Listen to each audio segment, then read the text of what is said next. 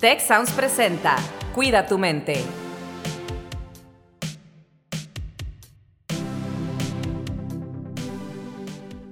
Hola, ¿qué tal? Les damos la más cordial bienvenida a un episodio más de su podcast Cuida tu mente. Rosalinda, qué gusto estar aquí contigo. Hola, ¿qué tal, Carlos? Un gusto y un gusto saludar a todas las personas que nos escuchan. Y bueno, eh, el día de hoy tenemos un tema muy interesante y para ello nos acompaña Héctor Mendoza. Él es pues principalmente terapeuta, pero también es profesor y ha participado también en nuestras semanas TEC eh, dentro del Tecnológico de Monterrey. El tema que tenemos el día de hoy está titulado Seré narcisista, así como pregunta. Y para empezar, Héctor, quisiéramos preguntarte, pues, ¿quién es una persona narcisista? Pues primero que nada, eh, me da mucho gusto estar platicando con ustedes. Eh, gracias por la invitación a Cuida tu Mente.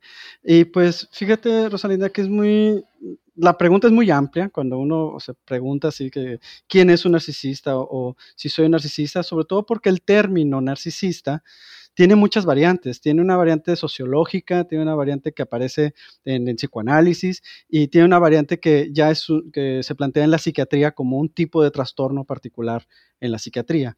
Podríamos decir que como concepto, narcisista implica estar eh, muy, eh, primero se basa obviamente desde el del mito griego de Narciso, esta idea de este personaje mítico que el oráculo de Delfos le dijo, al preguntarle a su madre, él será, llegará viejo y tendrá buena vida, y el oráculo de Delfos le da la maldición de, eh, sí lo logrará siempre y cuando no vea su rostro, no conozca su imagen. Pasa muchas cosas, no se enamora de nadie, hay muchas ninfas que lo siguen, pero él no encontraba el amor hasta que en cierta ocasión ve, en unas versiones es en el lago, en otras versiones es en una fuente, eh, se inclina y queda encantado con el bello joven que está del otro lado del agua, eh, eh, que, se nota que lo ama, porque también cuando él extiende los brazos, él también extiende los brazos, y se queda contemplando y se, da cuenta que es su propia imagen y muere de inanición.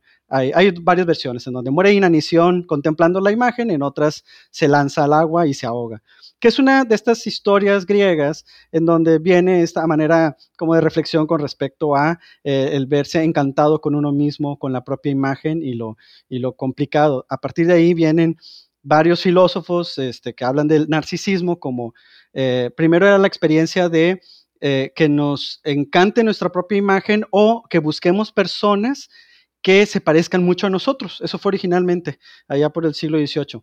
Después lo retoma Freud en, eh, por 1910 y, aparece y es cuando ya se empieza a hacer popular el término narcisismo, que hablará más de este momento estructural de la personalidad en el cual nuestra, eh, eh, nuestra imagen se vuelve muy importante para nuestra identidad. Entonces, después ya aparecen, o más de tiempo más para acá, la idea de, eh, por parte de la psiquiatría, de el trastorno de la personalidad narcisista, que es un tipo de, trastorno de la personalidad con ciertas características eh, que podríamos definir especialmente en tres, que es la presentación de, una identidad de grandiosidad, las personas se presentan como grandiosas, eh, mm, exitosas, ¿no? la búsqueda constante de admiración, todo el tiempo buscan que los alaben, los admiren, ¿no? Este, y el tercer rasgo es la falta de empatía, es decir, solo ver las necesidades propias y no tanto las necesidades de los demás. Este, y de un tiempo para acá se ha vuelto un tema que aparece y, creo que ya después se volvió de la psicología popular porque apareció como eh, con otras dos variantes. Una, una sociedad que ha cambiado mucho y que podríamos decir que eh, cuando aparece un culto a la imagen, ahora que vivimos en los mundos de las redes sociales, cuando hay un culto a la imagen y al éxito, muchos sociólogos hablan de sociedades narcisistas. Eh, este, y, también por otro lado, eh, por ejemplo, el feminismo ha denunciado como eh, en, el encuentro de los géneros, de lo masculino y lo femenino tradicional, la forma de presentación de la masculinidad clásica es de cierta forma narcisista, puesto que son para ser atendidos, mientras que las mujeres son para atender. Entonces, solo doy ese gran elemento eh, amplio para ver que hay, mitología, hay psicoanálisis, hay psiquiatría, hay sociología, hay feminismo, y, eh, pero para resumir a la, pregunta que, hiciste, eh, diríamos que estructuralmente todos somos en algo narcisistas, en el sentido de que parte de nuestra personalidad está en el sentirnos amados, vistos, admirados, ¿no? Este, en nuestra forma de, relación con, como seres sociales, nuestra forma de relación con los demás es a partir también de preguntarnos qué soy para el otro, ¿no? ¿Qué tanto me quieren? ¿No? Este, de ahí vendrán conceptos como autoestima, autoimagen, identidad, ¿no? Entonces, de alguna manera, todos tenemos algo de narcisistas, solo que ahí es donde ya después puede convertirse en un problema, convertirse en un foco de angustia o convertirse en una herramienta que podemos utilizar. Oye, no, pues parece una chulada andar como una persona narcisista, ¿no? Me estoy imaginando así que estés con una pareja súper narcisista, este, y, y pues me quedo pensando, ¿no? Como dices, todos tenemos un poco de esto, pero ¿qué tanto es tantito y qué tanto es ya mucho, ya, ya es demasiado? Entonces, ¿cómo nos podríamos dar cuenta de que ya sea nosotros estamos cayendo en un narcisismo extremo, si podemos llamarlo de alguna forma así, eh, porque a lo mejor con este discurso de la autoestima, también es un discurso que hay investigaciones al respecto, ¿no? muy, muy, muy conocidos de, de Christine Neff en particular, que habla de, compasión y autocompasión versus autoestima, ¿no? Eh, pero se nos ha inculcado por muchos años la autoestima, y precisamente ella en una de sus TED Talks eh, menciona que, eh, de acuerdo a unos estudios que se han venido realizando a través de los años, ahorita, eso en Estados Unidos obviamente, ahorita estamos ante una generación la generación más narcisista que ha existido en la historia. ¿Cómo ves tú desde tu perspectiva, desde tu expertise, esta, esta situación eh, en México, desde donde pues, estamos ahorita? Fíjate que muy, muy, muy interesante, Carlos, como lo planteas, porque eh, desde mi punto de vista clínico lo veo en dos, de dos formas.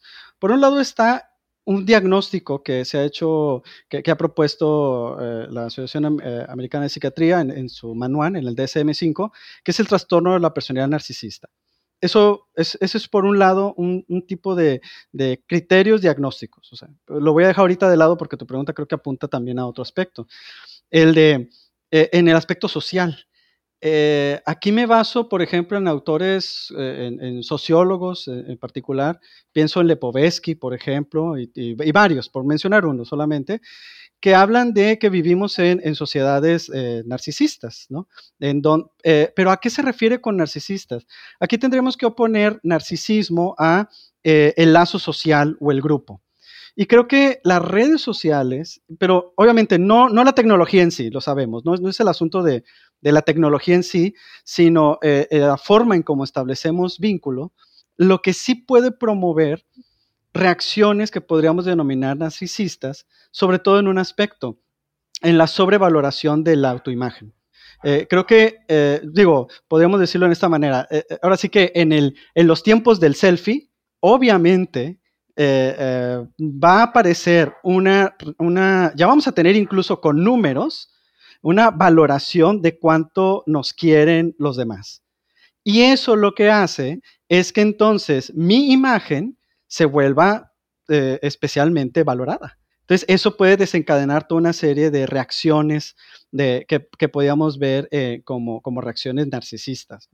Este, y además, el otro gran aspecto es el de, ahorita lo mencionaste, el de la pareja. Creo que si, uno se mete a internet, a, YouTube, a la, psicología popular, digámoslo así, y, pone ahí narcisista, lo clásico que se van a encontrar es cómo identifico que mi pareja es narcisista.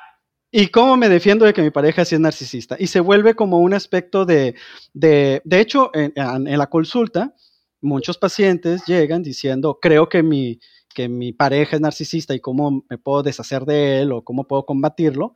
Eh, porque creo que ante la pregunta técnica de eh, yo soy narcisista, técnicamente hablando, eh, eso ya haría que alguien ah, no llega a consulta diciendo soy narcisista. ¿Sí? Por lo general, los que llegan, por el asunto de que parte de, de, la, de sintomatología es, yo no considero que haya nada malo en mí.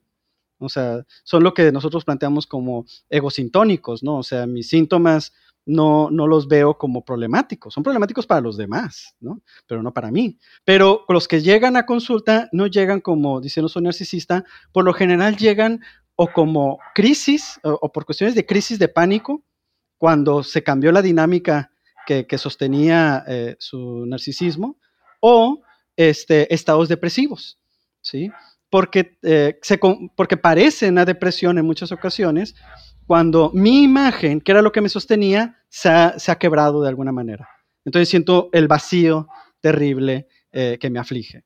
Claro, y tienes razón, porque finalmente, y justo yo reaccioné acá en mi mente, ¿verdad? Para no interrumpirte, decir, sí, claro, si llegaras preguntándote si lo eres, pues sería una señal de que no, al menos en, grado de tener un trastorno, ¿verdad? Y justo hacia allá va mi pregunta, porque el tema ya de, que esté clasificado como un trastorno implicaría que hay una cuestión que no está funcionando eh, en la realidad o en, o en el contexto donde está la persona y está presentando algunas características que nos harían darnos cuenta que la persona tiene eh, esta situación o problema. Y como decía Carlos, o sea, a lo mejor yo no lo veo en mí, pero lo veo en, en, alguien más. ¿Y cómo puedo ayudar a esa persona si estoy con una persona que está presentando algunas de estas características que ya nos mencionaste, pero que pudiéramos ahondar un poquito? Y entonces, si yo estoy junto a alguien que tiene esta característica, que tiene una imagen sobrevalorada de sí mismo, que, que no ve ningún problema en su forma de ser, en su interacción con los demás. Eh, pero detrás de eso no es esa la realidad, ¿no? Hay, hay, sí hay un problema de autoestima o de una estima mal comprendida de la persona, según entiendo. Sí, claro, o sea, vaya, vamos a, vamos a ver aquí cómo, eh, siguiendo lo que plantea, por ejemplo, el, DSM5 y otros, otros manuales de clasificación, los tres rasgos, eh, aquí siempre hay que ser muy, muy, muy mm, este, preciso en ciertas cosas o tener experiencia clínica, porque de repente fácilmente se puede confundir con lo que será lo que uno ve popularmente. Eh, vaya, no todo tipo arrogante, no toda persona arrogante va a ser narcisista. ¿no? Eh, este, aquí lo que, o nadie, o no necesariamente alguien vanidoso, eh, va a ser alguien narcisista, ¿no? Eh, y, e incluso también mi recomendación profesional es, tratemos de evitar las, las, nomenclaturas de tipo moral, me lo he topado mucho a veces, eh, más desde, desde la psicología popular, de casi como, como programa amarillista, ¿no? Cómo encontrar al psicópata, cómo encontrar al narcisista, ¿no? Este, los, los, este, los vampiros tóxicos, que, ah, entonces, que es muy complicado porque si, cuando ya metemos el asunto moral, ya no escuchamos, ya no escuchamos lo que la persona está planteando o, lo que le está sucediendo, ¿no? Este, ¿Pueden causar daño? Sí, pueden causar daño, ¿no? En relación al, tipo de vínculo de relación de pareja que pueden establecer. Pero, pero digamos que ellos también mismos pueden ser víctimas de ese mismo daño, ¿no? Sobre todo los tres características que plantea el trastorno.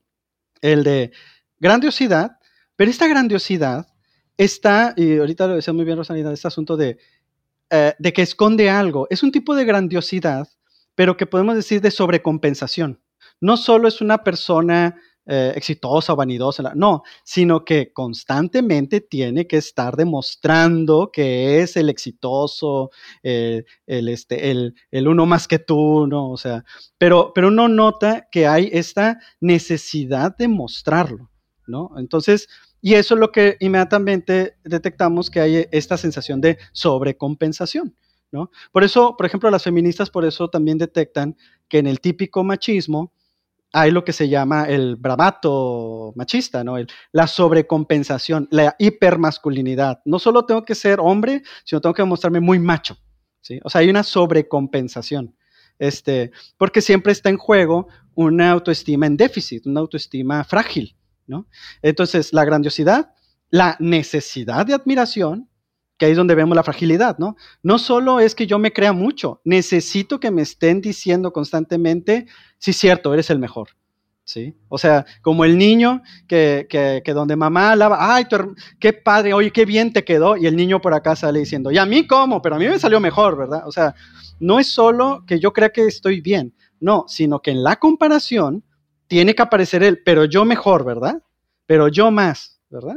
Lo que ahí notamos es la angustia frente a la valoración de los demás, ¿no? O sea, si no soy el mejor, no soy nada. Por eso decía que clínicamente eh, cuando llegan a consulta, llegan más bien eh, pensándose depresivos, ¿sí? Porque dicen, siento que no soy nada, ¿sí?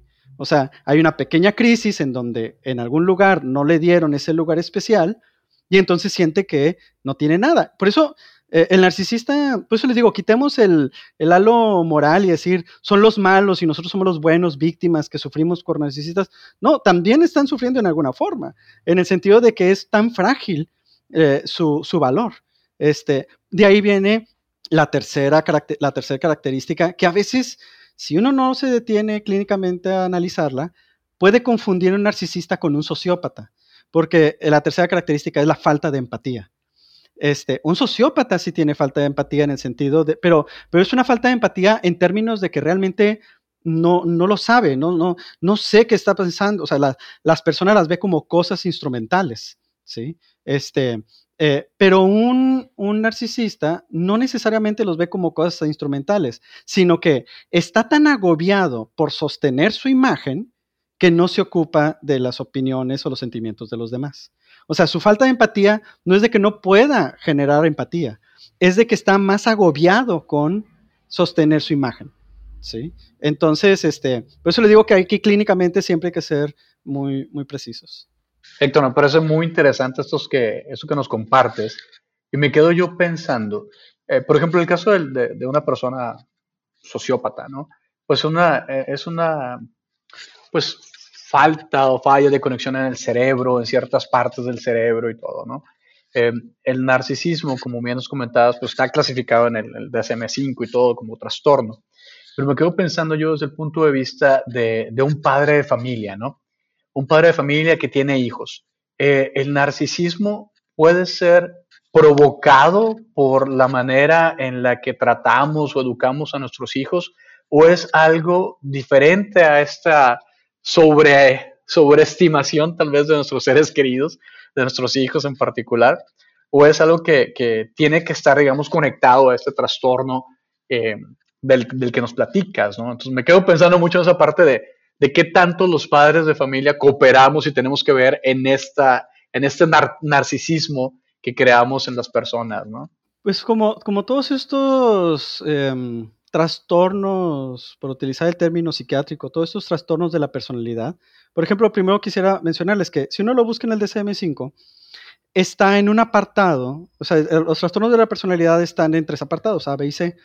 Este está en el, grupo B, pero aquí es muy interesante quiénes son los compañeros de, eh, grupo, ¿no? Porque, porque algo distingue a todas estas clasificaciones. El narcisismo está en los otros trastornos que están cercanos y que se pueden confundir en el diagnóstico diferencial, hay que ser muy claros, pero que se pueden confundir, son el de la personalidad histriónica, el de el antisocial, que es como clasifican a la psicopatía, este, y el límite de la personalidad, ¿sí? el borderline. ¿Qué distingue a estos cuatro tipos de personalidades y por qué en este grupo? Porque eh, el, mm, hay quienes resaltan el aspecto de lo impulsivo o de lo... Pero, pero fíjense que yo les plantearía que más bien lo que los distingue es la tensión que existe con respecto al vínculo con alguien, ¿sí? O, exploto como el borderline, o exploto y me desespero porque eh, me están abandonando y entonces tengo que eh, este, convencerlos y al mismo tiempo retarlos. O lo histriónico lo hago porque es la única forma de convencer a los demás de que volteen a verme y me den un lugar. O de plano los veo como un objeto y, abuso de ellos, como el antisocial.